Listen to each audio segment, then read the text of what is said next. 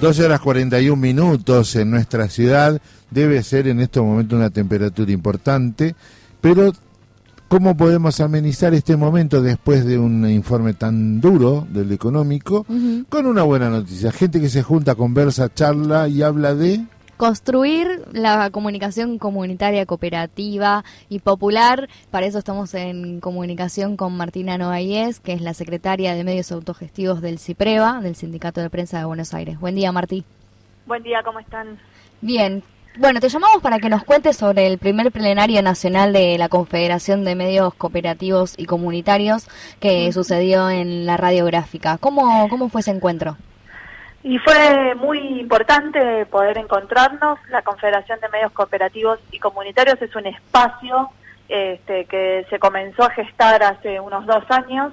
Eh, un poco la Federación de Trabajadores de Prensa Nacional, donde, donde también se encuentra CIPREVA, eh, anidó estos primeros inicios, expuso el espacio y obviamente este, eh, gestionó el encuentro, gestionó que, que, pudieran coordinarse distintas redes eh, que existen en todo el país que a su vez o sea, reúnen a medios cooperativos y comunitarios. Por ejemplo, Farco, Fadicra, Conta, que, que reúne a las televisoras, mm. eh, Arecia, que reúne a las revistas culturales, y la red de medios, la red de medios digitales. Estos cinco espacios este, empezaron a reunirse hace dos años y a, y a, y a unificar criterios, a ver qué cosas podían dar la pelea juntos. Eh, y bueno, y así fue naciendo este, este espacio que hoy es la Confederación y que tuvo su primer plenario nacional, como, decían, en Radiográfica Barracas.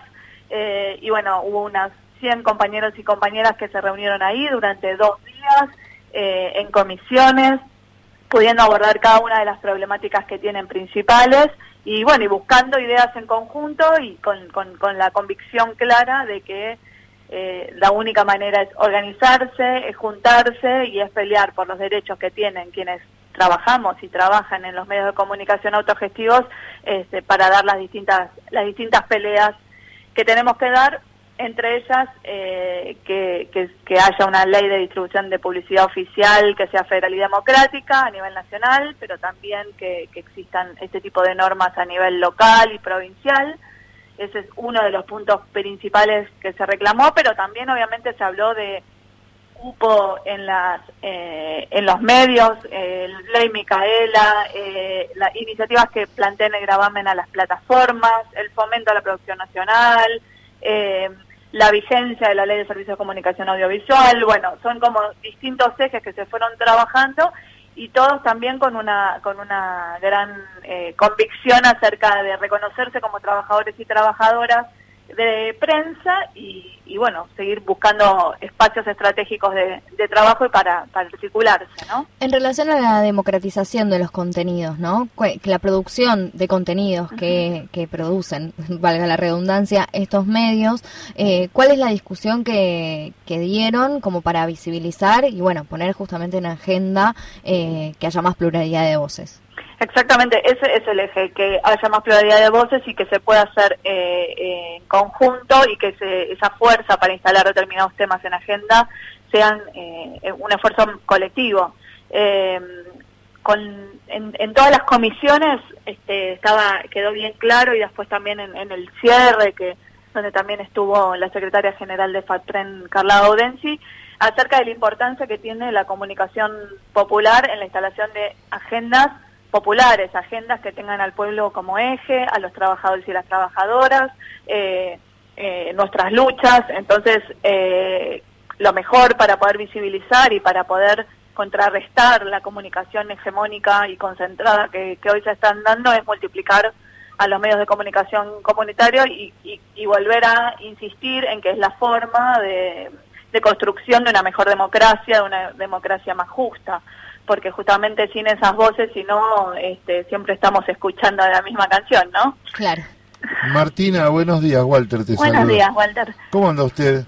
Bien. Bueno, mire, le quiero con la escuché atentamente y habrá visto que no participé en la principio en las preguntas porque quería escuchar atentamente. Celebro su encuentro, celebro la juntada este, y si le quiero pedir un favor, si podemos tener acceso a la discusión, a, los resúmenes, a la síntesis, porque las, las radios de espacio sindical que construimos a través de Internet, lo tuvimos que hacer por una necesidad de la invisibilidad.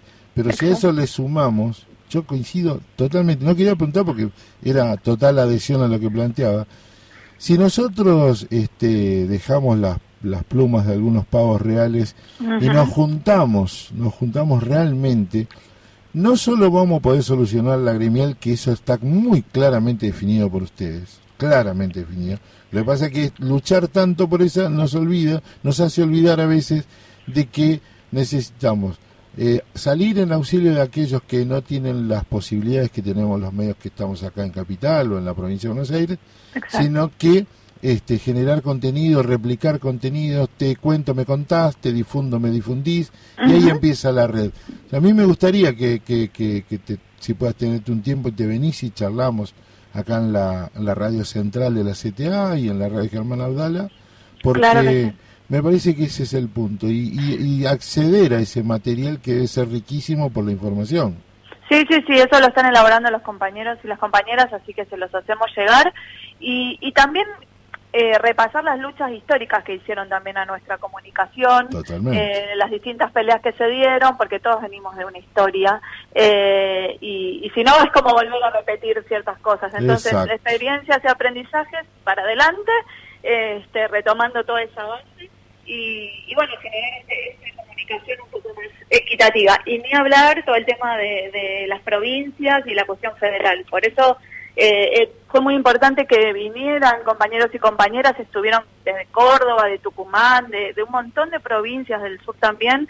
Eh, y incluso discutiendo también acerca de la sindicalización, porque mm, hay sindicatos en algunas provincias o en algunas ciudades que no son de Buenos Aires, que, sus sindicatos no están eh, albergando las luchas de los trabajadores de, prensa comunitarios. Entonces, esto también es un es un aprendizaje y un avance que desde la FATREN pudimos dar, desde CIPREVA pudimos dar, CISPREN en Córdoba también. Hay un montón de sindicatos que sí están dándose cuenta que eh, el trabajo está cambiando y que también son trabajadores y trabajadoras quienes no tienen un patrón, este, pero sí hacen de esto su, su trabajo cotidiano.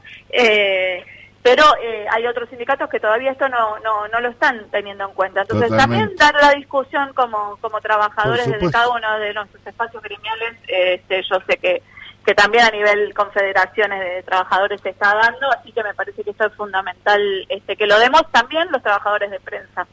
Así que eso, sí, claro, cuando quieran voy y charlamos. Perfecto, yo siempre mangueando. Te, le dejo el cierre a, tu, tu compañera así prueba, pero te quiero decir eso.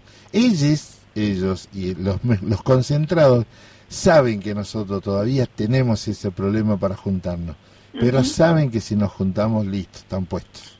Está comprobado, está comprobado.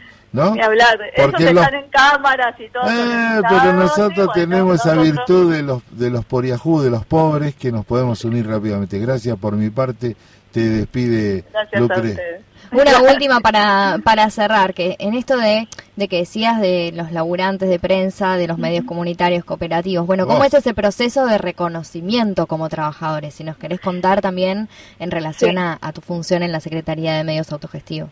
Fue, es un, es un, un, un, debate que me parece que continúa abierto, quizás en Cipreva lo tenemos un poco más saldado, pero, pero cuando el sindicato comenzó hace siete años no había una Secretaría de Autogestivos. Eh, y las discusiones se daban de ambos lados, si fueran lados, ¿no? Eh, tanto del lado de los trabajadores eh, asalariados, que ven a quienes forman parte de los medios autogestivos como eh, no trabajadores, como militantes, como lo hacen por hobby, o no sé, o, o compran una hora en una radio. Y costaba un poco que los reconozcan como trabajadores y trabajadoras y también de parte de los compañeros y compañeras que forman medios autogestivos de no reconocerse este, como laburantes. Y me parece que ese es un laburo que, que, nos tenemos que seguir y la discusión tiene que seguir estando eh, porque es una cuestión de clase, eh, claramente, y porque la única manera de hacer comunicación, en el caso nuestro popular, es eh, reconociéndose parte del, del, pueblo, digamos. Como hablaban recién de las plumas, ¿no? De los pavos reales. Bueno, eh, quizás todos esos, hasta podemos decir es para una discusión larga, ¿no? Pero son periodistas, son lobistas, son este, operadores, bueno, ahí hay un montón de diversidad que a mí me gusta un poco pensarlo, ¿no? No, no creer que todos son colegas y colegos, eh, sino pensar que, que bueno, que, que el periodismo y el, y el trabajo de prensa se hace con, honestidad, desde abajo, escuchando, eh, multiplicando y, que no estamos para operar. Sí es una herramienta política y social, claramente, pero no estamos para, para operar para la, mucho menos para, para el sector este, concentrado y, las grandes empresas. Y solo dejo un punto más que me gustaría que, quede por acá, em, porque tampoco es una, una discusión y una pelea contra los asalariados, contra las empresas que tienen asalariados. Yo siempre digo, las empresas generan laburo. Nosotros los medios comunitarios también generamos trabajo, pero las empresas generan trabajo y muchísimos compañeros trabajan en esas empresas. Entonces, en cuanto a la pauta oficial, discutir que tenga que ser equitativo y que se distribuya de una manera eh, justa, federal sobre todo y democrática, eh, y quienes, eh, las empresas que reciben esa pauta del Estado, de los estados nacionales y, locales, no puedan recibirla si violan estatutos, convenios colectivos de trabajo, nuestros derechos. Porque lo que está pasando mucho es que reciben la pauta, se, la llevan afuera o reciben la pauta y cuando dejan de recibirla cierran el medio. Conocemos muchos empresarios que durante años, según el gobierno de turno, recibieron pauta y cuando dejan de recibirla dejan en la calle un montón de compañeros y compañeras. Entonces, eso no puede suceder. Eh, entonces me parece que no es una competencia contra las empresas, sino más bien para que las empresas cumplan con nuestros derechos y que la pauta se distribuya de una manera equitativa, siempre en pos de una comunicación mejor y una democracia más justa. ¿no? Bárbaro, Martu, muchas gracias. Bueno, gracias a ustedes. Les mando un abrazo a todos.